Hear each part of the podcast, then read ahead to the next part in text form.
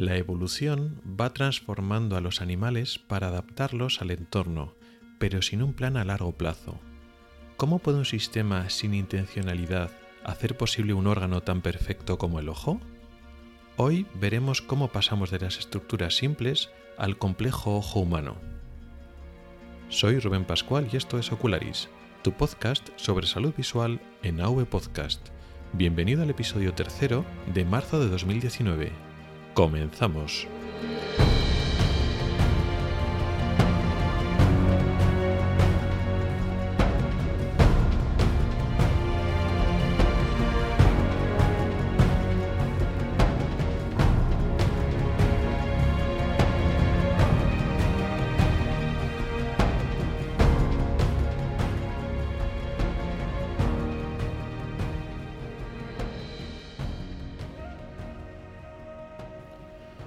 A todos y bienvenidos al podcast de Ocularis sobre salud visual y oftalmología.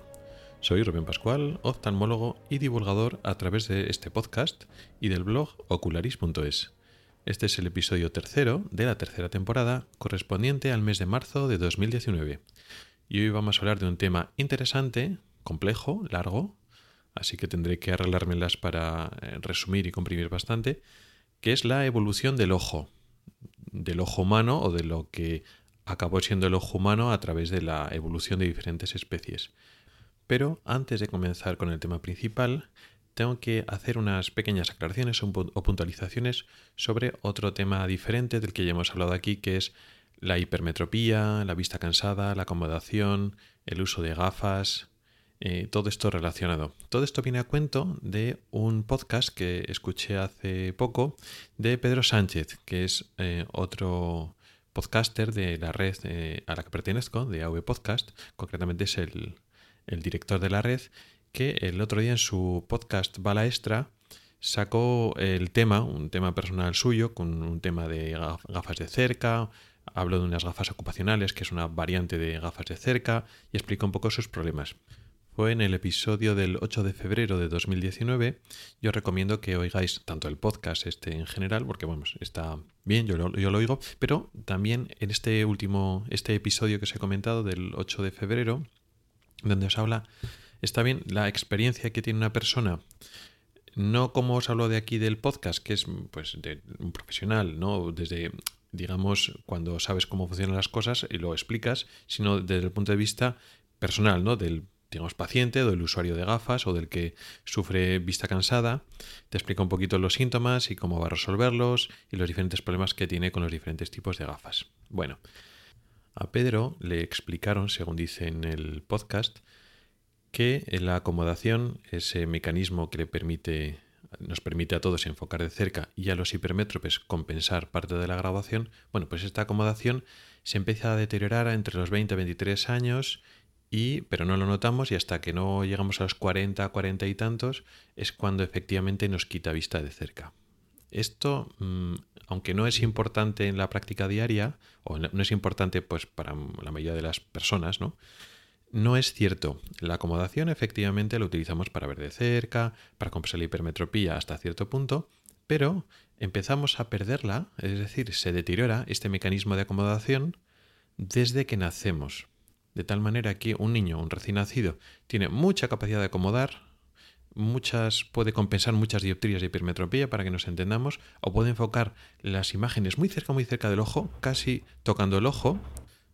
Luego después, cuando ese niño tiene, por ejemplo, 8 o 10 años, ha perdido gran parte de su acomodación. No importa, porque no nos acercamos los objetos a 2 o 3 centímetros del ojo pero ese niño ya ha perdido. Cuando ya tenemos 15 o 20 años hemos, perdido también gran parte de la acomodación con respecto a un niño de 5 o 6 años. Y así vamos perdiendo de forma, vamos a decir, más o menos lineal, digamos, la capacidad de enfocar los objetos muy, muy cercanos, vamos perdiendo de forma lineal. De tal forma que con 15, 20, 25 o 30 años vamos perdiendo capacidad. Hasta que no llegamos hasta a que no enfocamos los puntos cercanos en torno a 30, 35 o 40 centímetros, no nos da unos síntomas importantes, de tal forma que ese momento, donde llega más o menos a la distancia de lectura, estamos hablando de los cuarenta y tantos años.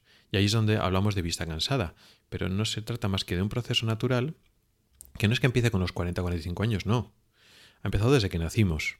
Y perdemos, perdemos, perdemos, perdemos. Y con 40 o 50 años no perdemos más o perdemos más rápido, no. Simplemente al perder acomodación, la distancia mínima que podemos enfocar un objeto se va separando de nuestros ojos. Esa distancia cada vez es mayor. Es lo que llamamos punto próximo de acomodación. Este punto, próximo de acomodación en un bebé casi es justo en contacto con el ojo y se nos van separando a diferentes centímetros a lo largo de la vida de forma, vamos a decir, lineal o continua. Y cuando ese punto próximo de acomodación llega a la distancia de lectura, es cuando nosotros nos damos cuenta y lo sufrimos y necesitamos gafas de cerca, que son cuarenta y tantos años. Si las cosas van bien y hemos hecho bien las cosas, no es a los 40, es entre los 44, 46, 47 años, dependiendo. Sin embargo, eh, como eh, comentaba Pedro en su podcast, es como a él y a otras muchas personas le llegó antes. ¿Por qué? Por la hipermetropía. ¿Qué pasa con los hipermétropes? Que están utilizando esta acomodación no solo para ver de cerca, como todo el mundo, sino además para mm, corregir parte o toda su graduación.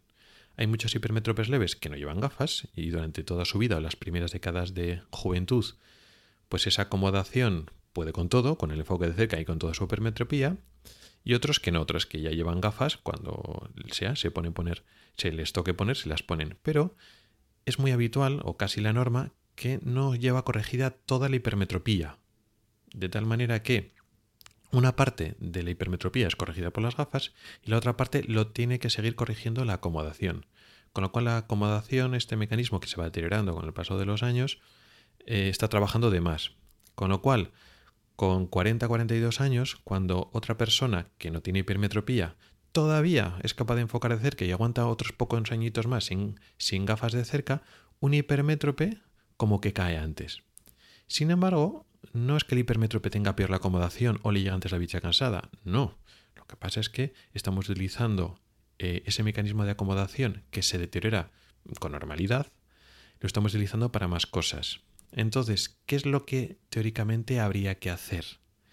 Lo que teóricamente teníamos que hacer, sobre todo estos hipermétropes que está llegando a la, hora de la vista cansada, no es ponerle ya más graduación de cerca cuando necesita y ya está, no. Tenemos que corregirles la hipermetropía a todas las distancias. Me explico. Eh, tenemos un hipermétrope que no está bien corregido. Entonces, de lejos, pues eh, forzando el, ojo, enfoca. Entonces, le dejamos una graduación de lejos con pocas dioptrías, no con toda la hipermetropía, sino bueno, con lo que tenía hace unos años, que con eso estaba bien y ya está.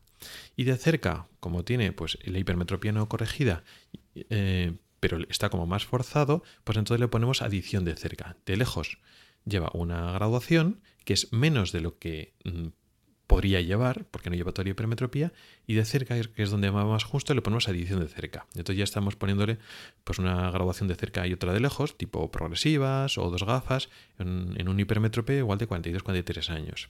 ¿Qué es lo que realmente habría que hacer? ¿Qué sería lo mejor para eh, la persona que lleva las gafas, para este hipermétrope? Pues ponerle una graduación, no de cerca, sino subir la graduación de todo, de lejos y de cerca, para intentar que se adapte. Es decir, subiéndole la graduación con sus gafas que llevaba antes para todo, al principio le puede costar un poquito acostumbrarse. Uy, veo un poquito borroso con estas gafas, no pasa nada. En unos dos días te acostumbras y ya está. Y una vez te acostumbras, el ojo se relaja, se adapta a llevar esa hipermetropía corregida, pues entonces con unas gafas de una sola distancia, de lejos y de cerca, las gafas monofocales, podría aguantar pues entre los 42 y los 45 años, por poner un ejemplo. Y cuando va llegando el momento que ya se tiene que poner eh, graduación de lejos y graduación de cerca, unas progresivas o, llevar dos tipos de gafas, cuanto menos diferencia haya entre la graduación de lejos y la de cerca, mejor todavía. Te encuentras a personas de 47, 48 años que igual tienen una diferencia de 1,25, 1,50 o más de graduación entre diferencias de cerca y lejos. Y eso no tiene ningún sentido en una persona tan joven, cuando apenas ha comenzado la vista cansada. ¿Qué es lo que pasa? Pues eso, que es una hipermetropía no corregida y no le estás poniendo de lejos todo lo que admitiría. ¿Y qué es lo suyo? Ponerle más de lejos, aunque le cueste un poquito más adaptarse. ¿Por qué? Porque las progresivas, por ejemplo, cuanto más diferencia de graduación hay entre lejos y cerca, más difícil es adaptarse. Mm, más borroso se ve y más complicado es. Entonces, eso es lo que habría que hacer que muchas veces no se hace. ¿Qué es lo que pasa? que muchas veces eh, esto queda un poco en la labor del optometrista, no del oftalmólogo. El optometrista no puede dilatar para averiguar la graduación completa como puede hacer el oftalmólogo. Y un hándicap importante. Muchas veces los optometristas, o la gran mayoría de optometristas, están graduando y trabajando en las ópticas. Entonces cumplen, sí, la labor de, mm, digamos, sanitario que está... Eh, graduando y ofreciendo una mejor visión con, gafas, pero también está en un establecimiento que vende gafas. Entonces, eh, es un paciente, pero realmente es un cliente. Y el cliente se tiene que ir contento con, las gafas. Y lo de establecer unas gafas que necesitan una, adaptación, eso cara a vender gafas y que el paciente se vaya contento a la primera de cambio, pues a veces no es compatible. Eso lo tiene más fácil los optometristas clínicos, los que no trabajan en una óptica, sino que trabajan pues, en un centro oftalmológico, en un hospital o en un centro de especialidades, ahí lo tiene más fácil porque no están entre comillas, vendiendo gafas. Y entonces son capaces de instruir al paciente, bueno, pues te vamos a poner estas gafas que te van a costar un poquito adaptarte. La sensación al principio es que vas a ver mal de lejos. Pero cuando te adaptes vas a estar cómodo porque de lejos vas a ver igualmente bien en pocos días y de cerca vas a estar mejor y no te tengo que poner todavía unas progresivas. Y entonces mejor así. Más baratas las gafas y no te vas a marear cuando mires a los lados y no tienes que girar el cuello para mirar de lejos o de cerca. O sea que hay ventajas. O cuando ya empieces con las progresivas, gracias a que te he graduado bien de lejos y te pongo más graduación de lejos, pues lo mismo, te va a costar adaptarte, pero una vez te adaptes, eh, tienes poca diferencia entre cerca y lejos y estas progresivas te vas a adaptar mejor. Entonces, un poco ese es el, cambio. Que igual eh, es un poco difícil de, entender para el profano. Decir, bueno, pues si veo bien de lejos, ¿para qué me vas a poner unas gafas con más graduación si ya veo bien con estas? Bueno, para que no fuerces la vista, para que no estemos forzando la acomodación. Y aunque te cuesta un poquito adaptarte al principio, una vez te adaptas, te mejora la visión intermedia y la visión cercana, porque con una misma graduación cubres más, más distancia. Todo esto es un mega resumen, todo muy compacto y resumido, de cosas que ya hemos ido hablando anteriormente. Este tema es muy frecuente y lo hemos tocado en la primera temporada de este podcast, allá por el 2017. Concretamente, en el tercer capítulo de esta primera temporada hablamos de la presbicia. En el sexto capítulo hablamos de las gafas en general y en el decimoprimer capítulo hablamos de la hipermetropía. Con lo cual, si queréis más información al respecto, pues solo tenéis que ir a estos capítulos o en este, lo tenéis en awepodcast.net o en mi blog ocularis.es y los podéis eh, volver a oír. O si utilizáis una aplicación de oír podcast directamente, pues entráis en, en, el, en Ocularis, vais hacia atrás a la primera temporada y ahí tenéis todo.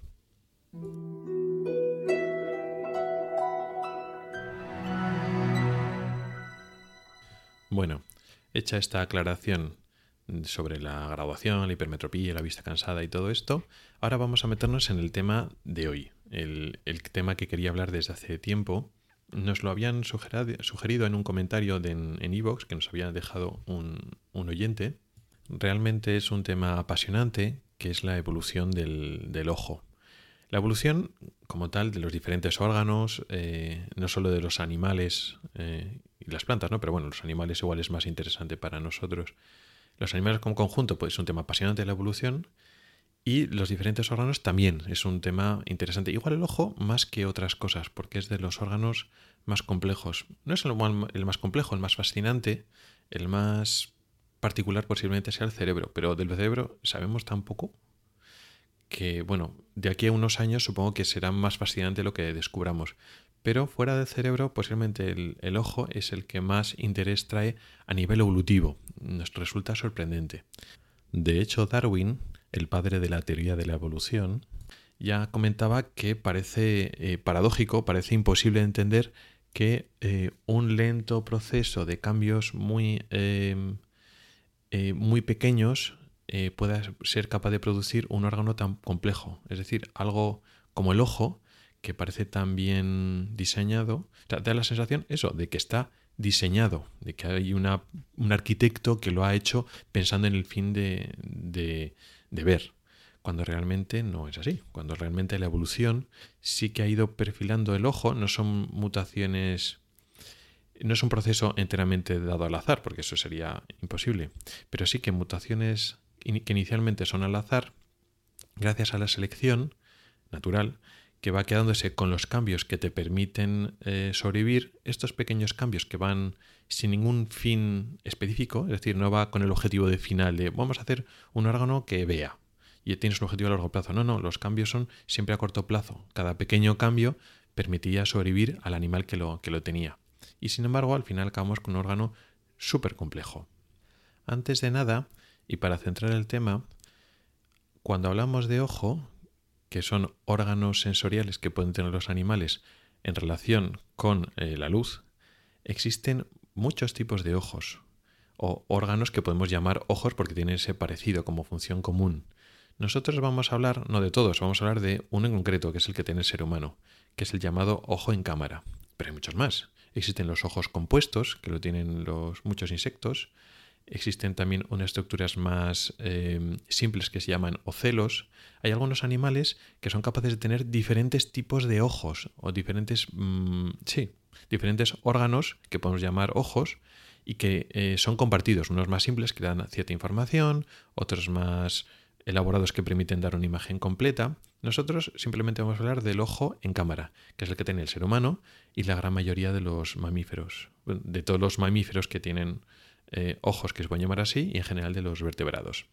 Acerca de la evolución del ojo, hay muchas consideraciones mm, darwinistas, creacionistas. El creacionismo es, mm, digamos, la, postura, la opinión que se opone al, darwinismo y que a veces usa em, un ejemplo como de complejidad como el ojo para establecer que tenemos que estar diseñados por un ente superior, etc.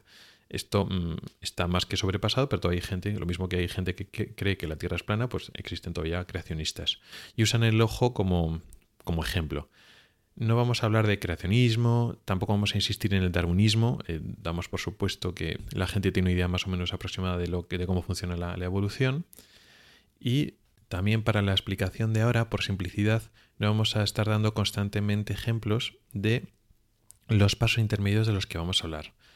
Mm, la mayoría de los estadios intermedios, de los ojos intermedios, desde el más sencillo hasta el ojo en cámara completo, los encontramos no solo en fósiles o en animales que existieron y extinguieron, sino incluso en animales que hoy en día tienen estas variantes simples de ojos, con lo cual mm, son ojos funcionales, reales que existen a día de hoy. Pero no vamos a dar constantes ejemplos. Bueno, pues tal animalito tiene este ojo en copa o en este ojo eh, con el estenopeico. No vamos a, dar ejemplos pues para simplificar. También es cierto que tampoco este podcast es de, zoología ni veterinaria. Vamos a utilizar estos elementos para entender cómo funciona al final el ojo humano.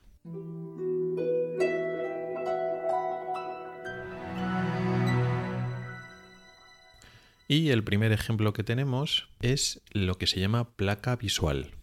En un animal, estamos es un animal multicelular, eh, eucariota, pero eh, en un medio acuático, estamos hablando de en la parte muy inicial de, la evolución de la zoología, y tenemos a un animal con capacidad de movimiento eh, que tiene una, lo que se llama placa visual, que es una parte de su piel, de su parte externa, pues una parte de ella es sensible a la luz. Al ser sensible a la luz, a su parte hay un, sistema de comunicación con su sistema nervioso, es decir, un nervio o unos nervios que van de esa zona de piel que es sensible a la luz hasta su sistema nervioso primitivo. Eso permite saber cuándo le da luz y cuándo no le da luz. Y eso pues, le puede, permitir pues, irse a la zona donde está la luz si le interesa, pues si eh, va a hacer la fotosíntesis, por ejemplo, si no es un, todavía un animal y es, una, eh, un, agregado de pocas células y va a hacer la fotosíntesis, por ejemplo, o si va a ocultar eh, y le interesa ocultarse, o va a haber una zona donde va a haber más comida, donde hay luz, donde hay oscuridad. Eso le permite ir a zonas de luz o oscuridad. Por supuesto que no hay imagen, simplemente detecta si está a oscuras o hay luz. esa placa que simplemente es una, una zona de piel que está diferenciada, que es sensible a la luz, pero nada más, poco a poco evolucionó y se invaginó. Es decir, se metió como si fuera hacia adentro, como si fuera un poco un, socavón, ¿no? Y eso pasó a la, esta segunda etapa, que es lo que se llama ojo en copa. Que, bueno, le llamamos ojo, pero realmente es esta misma placa visual, pero que se ha invaginado y se queda una forma de, copa. ¿Eso qué, diferencia y qué ventaja tiene con respecto a la placa visual? Tiene como ventaja que eh, en ese interior, en ese agujero, en ese recoveco que eh, forma, no llega toda la luz de todas las direcciones, no. Pues a la parte eh, izquierda de la pared de la copa, que es sensible a la luz, le llega la luz pues desde la parte derecha y de la parte derecha de la copa y de la parte izquierda. De la parte de abajo de la copa llega la luz de arriba. Es decir, la, luz que, entra con diferente dirección llega a sitios concretos. De tal manera que las diferentes células sensibles dentro de esa copa reciben luz cuando llegan de alguna dirección. Con lo cual no tenemos todavía imagen, pero tenemos una direccionalidad de la luz, con lo cual ya tenemos más información. Este cambio evolutivo da ventaja a este animal, porque tiene cierta información de por dónde viene la luz de los ángulos de la iluminación. Eh, este ojo en copa sigue evolucionando de manera que la copa se va haciendo cada vez más profunda, se va metiendo más al interior y el, digamos, el agujero de entrada se va haciendo más pequeño, se va haciendo un orificio pequeño, hasta llegar a lo que llamamos el ojo con estenopeico, que es una, la evolución final, la parte final del ojo en copa. De tal forma que tenemos un agujero más grande que ya tiene forma más parecida a un círculo y luego después la zona de entrada de luz es muy pequeñita. Esto es lo que se llama, esto permite hacer lo que se llama efecto estenopeico. Esto es, mm, digamos, mm, maximizar la direccionalidad de la luz que nos permite la propia forma geométrica de un agujero, de un socavón, maximizarla al máximo. De tal forma que ya conseguimos lo que sería una imagen primitiva. Porque a una zona concreta de este, de este ojo, en este enopeico, entra una zona de luz más primitiva. Este agujero tan pequeño, digamos que recorta la luz y solo entran eh, una luz a un ángulo concreto a diferentes zonas de lo que llamaríamos la primitiva retina. Este ojo forma una imagen primitiva, aunque todavía no, no está muy enfocada, pero ya solo este amago de imagen o esta imagen primitiva es muy superior a la direccionalidad que tenía el ojo en copa, con lo cual ya es un gran avance que permite, le queda mucha ventaja a estos animales, con lo cual pues hay mucha presión selectiva para que este cambio se produzca. El siguiente paso, después de este ojo eh, estenopeico, todavía está abierto a la, superficie. O sea, hay un agujero, pero está conectado eh, este recoveco interior del ojo con el exterior. Si hablamos de un animal acuático, estaría relleno de la misma agua y si sería un animal terrestre, pues está relleno de aire. El siguiente paso es que este eh, orificio se cierra por un tejido, con lo cual se aísla el interior del exterior. Claro, este tejido tiene que ser transparente. Si se cierra por un tejido capo, opaco, el ojo deja de funcionar. Entonces se forma un recubrimiento transparente de tejido transparente, que eso será la primitiva córnea. Eso permite varias cosas. Primero, al estar aislado esta zona interior del exterior, pues eh, evita infecciones o que entre, suciedad a este, a este recoveco, a esta puerta interior pero eh, permite eh, igual el cambio final y el más importante, que es la aparición de lentes en el ojo. Por una parte, este recubrimiento externo, esta primitiva córnea, al principio no tenía mucha función, es decir, recubría y protegía el, ojo, pero no tenía función óptica.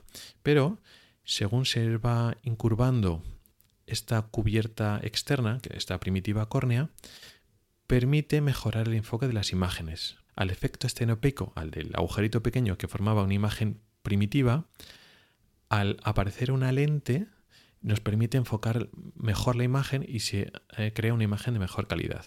Y por otra parte, al cerrarse eh, el, agujero externo con esta córnea, en el interior se, puede rellenar de un líquido propio, de un medio transparente propio del animal y a partir de ahí, de ese medio interno, se crea el cristalino, que es primero un sistema como una especie de, vacuola o bolsa de, agua o de proteínas transparentes, que simplemente al principio dejaba pasar la luz, pero según va cambiando la forma de este cristalino, también hace de función de lente, lo mismo que la córnea. Entonces, lente y cristalino, al ir variando su forma, son capaces de mejorar el enfoque de la imagen, con lo cual ofrece mejor, imagen de mejor calidad. Y al final de este proceso evolutivo donde van cambiando la forma de la córnea del cristalino, es lo que tenemos el ojo en cámara finalmente, que es lo que tenemos nosotros. Un ojo en cámara que usa, eh, por una parte, el efecto estenopeico, es decir, entra la luz por un agujerito pequeñito, en este caso de nuestro iris, y eso, por una parte, enfoca la imagen. Pero lo que más enfoca la imagen es nuestro sistema de lentes, la córnea y el cristalino. Y así, finalmente, tenemos nuestro ojo en cámara.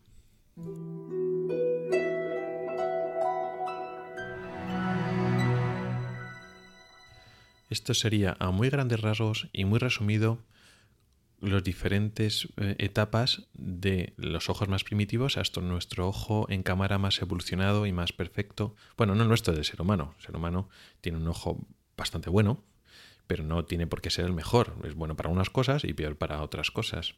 No voy a meterme con las diferencias de nuestro ojo con el de otros animales, aunque es un tema interesante y que podríamos tocar en otros episodios. Pues por ejemplo, el, ojo de los cefalópodos, de la sepia, el pulpo, el calamar, tienen un desarrollo muy parecido, pero evolucionan de forma paralela al de los ancestros que luego dieron paso a, eh, nosotros.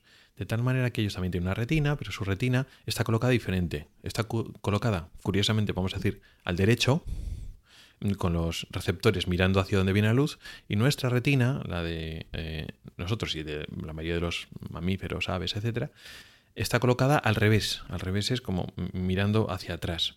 Eso da eh, lugar, nuestra retina puesta al revés, a lo que nosotros llamamos punto ciego por un tema de que, eh, como está colocado al revés, el nervio óptico se forma como por delante de la retina, entonces tiene que atravesar una zona de retina, con lo cual donde pasan los nervios no puede haber retina, entonces hay una zona de la visión que nosotros no vemos, mientras que a un pulpo o una sepia no le pasa eso, porque está puesta la retina bien, para que nos entendamos.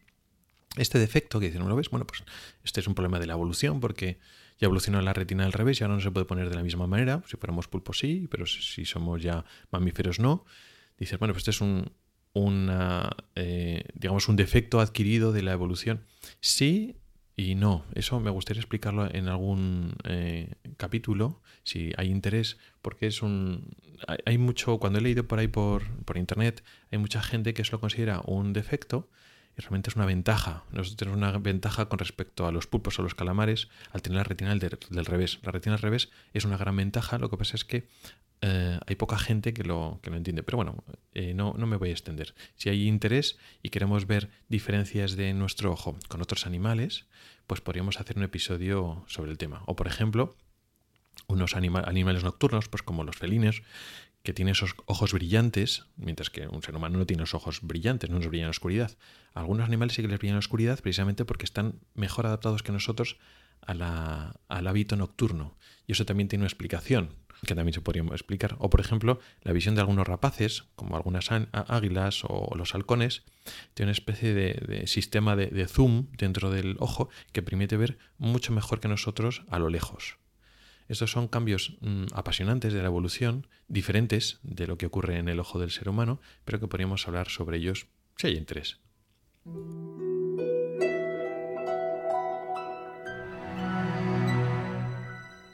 Con esto podemos dar por concluido el tema de hoy, pero antes de cerrar el episodio y despedirme, quiero inaugurar una pequeña sección, vamos a decir que es experimental, vamos a ver si gusta o no gusta y si merece la pena seguir con ella, que eh, aprovechando algunas experiencias personales mías, tenía intención de hablar un poquito de cómo podemos utilizar la tecnología actual para mantenernos actualizados o seguir un tema en concreto. Puede ser a nivel pues, profesional o medio profesional, pues si tienes que estar al día, pues los médicos y otros sanitarios mm, necesitamos estar al día de ciertos temas pues, de, de, nuestra área. Y eh, en pocos años ha ido cambiando la forma con la que nos estamos actualizando. Entonces, em, yo voy a contar algunos truquitos, algunas formas mías que utilizo de forma personal para eh, estar actualizado de los temas que tengo que estar actualizado para estar al día. Porque si a algunos le interesan, pues comprarlo con los suyos, eh, probar algunas cosas que no han utilizado o aportar. si Si utilizan otros sistemas, otros trucos que no utilizo yo y me lo quieren decir, pues bueno, es un poco para intercambiar conocimientos. Antes de empezar de cómo estamos ahora, porque ha cambiado en pocos años, me voy a remontar un poquito a cómo estábamos antes para ver cómo han ido cambiando las cosas. En concreto me voy a remontar, no tampoco al pasado remoto, sino pues cuando empecé la especialidad. Aquí en España, lo explico un poco para la gente que no es de aquí, o igual para también los españoles, pero que no sepan cómo funciona la carrera de medicina en global, pues son seis años de carrera, es una carrera universitaria, pues un, ahora se llama un grado, pues una licenciatura, y luego cuando acabas tienes el título de eh, licenciado en medicina y cirugía, pero con ese título no puedes ejercer, por lo menos en, en España tienes que hacer una especialidad. Incluso lo que antes era medicina general es lo que ahora se llama especialidad de medicina familiar y comunitaria. Y para eso mm, no puedes hacer la especialidad sin más. Tienes que eh, opositar a un examen eh, a médico interno residente, que se le llama el examen MIR. Y entonces es un examen al que tienes que preparar pues, por lo menos un año. Son seis años de carrera y luego estás el año siguiente preparando, eh, estudiando para este examen MIR. Es un examen que pues, te enfrentas al resto de, personas que, médicos que se van a hacer ese examen. De la nota que tengas, pues podrás, y de, tu expediente académico, pues podrás eh, optar a unas plazas, sí, a otras plazas no. Ahora las cosas han cambiado bastante estos últimos cinco o seis años, pero en mi época, cuando se elegía especialidad, eh, oftalmología estaba un poco de las más altas. Tenías que sacar un buen número para coger oftalmología. Eh, también había otras que se cogían con dificultad, como pues, dermatología, cirugía plástica, otras que era más fácil cogerlas. Una vez apruebas el examen MIR, claro, lo tienes que aprobar, si no, pues tienes que presentar el siguiente año, ¿no? Es un poco un atasco. Si no apruebas el examen MIR, pues realmente eres médico, pero no puedes ejercer, ejercer de médico. Tienes un título superior, puedes dedicarte a otra cosa, o a la investigación, o a docencia, otras cosas, pero como tal, para ejercer la medicina tienes que pasar por el examen MIR, sí o sí, por lo menos aquí en España. Una vez apruebas este examen, vamos a suponer que va todo bien, lo haces en un año, entonces cuando empieza la, especialidad. Y entonces ya sigues formándote, pero de forma más práctica ya en un hospital. Depende de la especialidad, pues puede ser, antes alguna especialidad había de tres años, ahora no, ahora son todas de cuatro o de cinco años. De cuatro años son eh, algunas, por ejemplo, la especialidad de medicina de familia y algunas especialidades que no rotas mucho fuera, es decir, que estás mucho en tu servicio, como por ejemplo oftalmología. Oftalmología son cuatro años, porque, porque estos cuatro años estás haciendo oftalmología, para que nos entendamos, en tu servicio de oftalmología o en otros servicios de fuera, pero siempre oftalmología. Hay otras especialidades eh, que estás más tiempo fuera, es decir, aunque yo que sé, haces urología, que son cinco años, pero no estás estos cinco años en urología, sino te vas unos meses a cirugía general o a rotar en otros lados, con lo cual necesita más tiempo porque para, porque estás fuera haciendo bastantes cosas. En mi caso concreto, el hacer la especialidad supuso irme fuera. Bueno, irme fuera no, cambiar de, ciudad, porque eh, para hacer la carrera me tuve que ir a un sitio, para estudiar el, a otra ciudad, para estudiar el MIR me fui a otra ciudad y para hacer la especialidad me fui a otra tercera ciudad. En, este caso me fui a Madrid. Madrid eh, tiene una serie de peculiaridades, em, es una ciudad, la ciudad más grande de España, es la capital, y tiene una serie de peculiaridades relacionadas, por ejemplo, con el clima, que me favorecieron bastante mm, en mi formación, curiosamente, eso no me lo tenía planteado así. Digamos, la, fue el, clima y una serie de condiciones. Me acuerdo que, bueno, pues alquilé un piso, que era un piso eh, que era el último, el quinto, depósito era sin, sin ascensor, la vez que me pegaba bastante caminata cada vez que iba de compras y tal. Pero lo destacable es que no tenía aire acondicionado. El clima de Madrid, a partir de marzo, abril, hasta octubre, noviembre, hace mucho calor. Si estás en un piso que no tiene aire acondicionado y encima está arriba del todo, con lo cual toda la solera te da el piso, eh, simplemente te cocías. Y eso, mm, curiosamente, pareciendo que no tiene que ver con tu desarrollo académico y profesional, pues tuvo importancia para mí. Eh, para mí, cuando empecé, pues de residente primer año, de recién llegado, bueno, de segundo año, etcétera, pues llegas, es una ciudad que no conoces nada, empiezas a hacer conocidos, amigos, primero el trabajo, luego en otros entornos, pero al principio estás como bastante mm, solo, es decir, mm, tampoco tienes muchos planes. Acabas de trabajar, si ese día no tienes em, guardia, pues bueno, pues tienes tu horario de mañana, entonces llega a las 3, 3 y pico de la tarde y bien, pues comes y bueno, pues ya tienes, digamos, la tarde libre. ¿Qué pasa? Pues que muchos meses al año, en mi caso en concreto, te cocías. no podías estar en casa, pero es que en la calle también hacía bastante calor. Por lo menos para una persona como yo que estoy más acostumbrado un poquito más al frío que, que al calor. ¿Qué pasa? Pues que en el hospital, en la biblioteca del hospital, se estaba estupendamente. Tenía este aire acondicionado, estabas como muy tranquilo, poco ruido, y ahí tenías, pues, eh, no solo revistas de tu especialidad donde te podías actualizar, sino también tenías libros. Igual para al principio de los primeros años, eh, de reciente primer año, segundo año, pues igual te interesaban más los libros. Que estaba rotando, yo qué sé, en segmento anterior. Vale, pues nada, tienes ahí un libro de córnea y tenías mm, pues lo que quisieras para estar por la, por la tarde. Eh, si tuvieras planes más interesantes, pues claro, estaba un poco la, la, tentación. Pero claro, un calor horrible, tampoco tienes mucho más que hacer. Ibas haciendo amigos y algunas veces pues quedabas con ellos, sobre todo el fin de semana, pero entre semana, ¿qué vas a hacer? Pues, pues nada, te quedabas en la biblioteca tan ricamente, tan tranquilamente, estaba estudiando algo que te gustaba porque habías elegido, mi caso, oftalmología, eh, te gustaba lo que habías escogido, te parecía muy interesante, lo que te habían explicado o habías visto algún caso interesante pues por la mañana, claro, pues eh, aprovechas esa misma tarde, pues te releías para un poco afianzar los conceptos.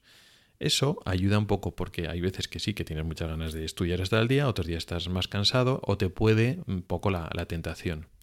Y entonces em, ayudaba eh, a tener un sitio físico, porque en la biblioteca pues estudiabas, tampoco tenías mucho para entretenerte.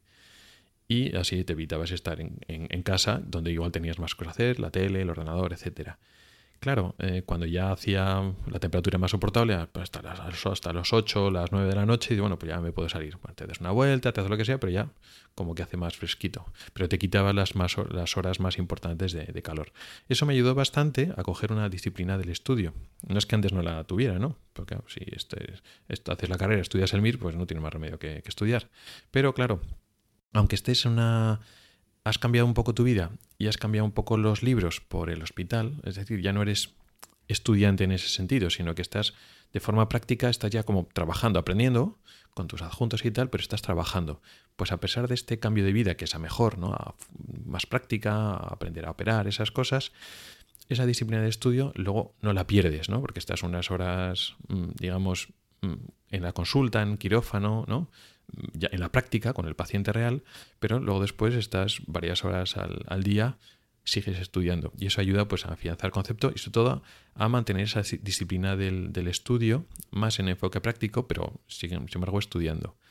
Lo que pasa es que en aquella época no era como ahora. Es decir, seguías estudiando en papel. Existía Internet, existía el correo electrónico, existían las páginas web, pero la información mm, académica o médica seguía estando en formato papel tanto en los libros, seguías estudiando bastante en los libros, libros físicos, no en PDF, sino libros que de, papel de verdad, que cogías en la, en la eh, biblioteca y los estudiabas allí. Y también las revistas. Las revistas, pues en la biblioteca del hospital estaba suscrito a ciertas revistas de tu especialidad y entonces pues te podías actualizar. Venía cada mes, cada dos meses, entonces aprovechabas, llegaba físicamente la, la revista y te las repasabas y te las leías. Ese método ha cambiado mucho con respecto a lo que hacemos ahora, pero venimos de eso.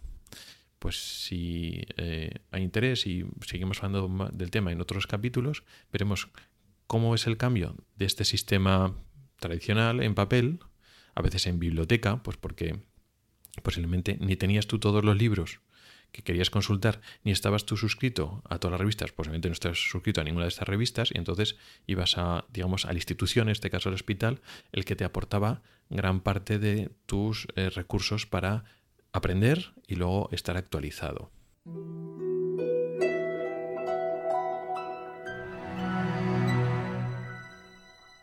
Y bueno, este mosaico es lo que ha quedado como, como episodio de hoy Al principio, cuando lo planifiqué hace varias semanas, iba a ser una cosa monotemática, hablar de la evolución del ojo.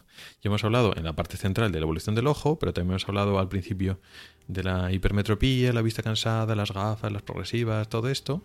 Y también en esta parte final, pues la, esta parte, digamos, personal de cómo hemos evolucionado, ya no hablando de oftalmología, sino como un oftalmólogo o un médico o cualquier eh, persona que se tiene que actualizar en un tema más o menos científico, cómo se ha tenido que adaptar a los tiempos o qué estrategias hay mm, para estar actualizado.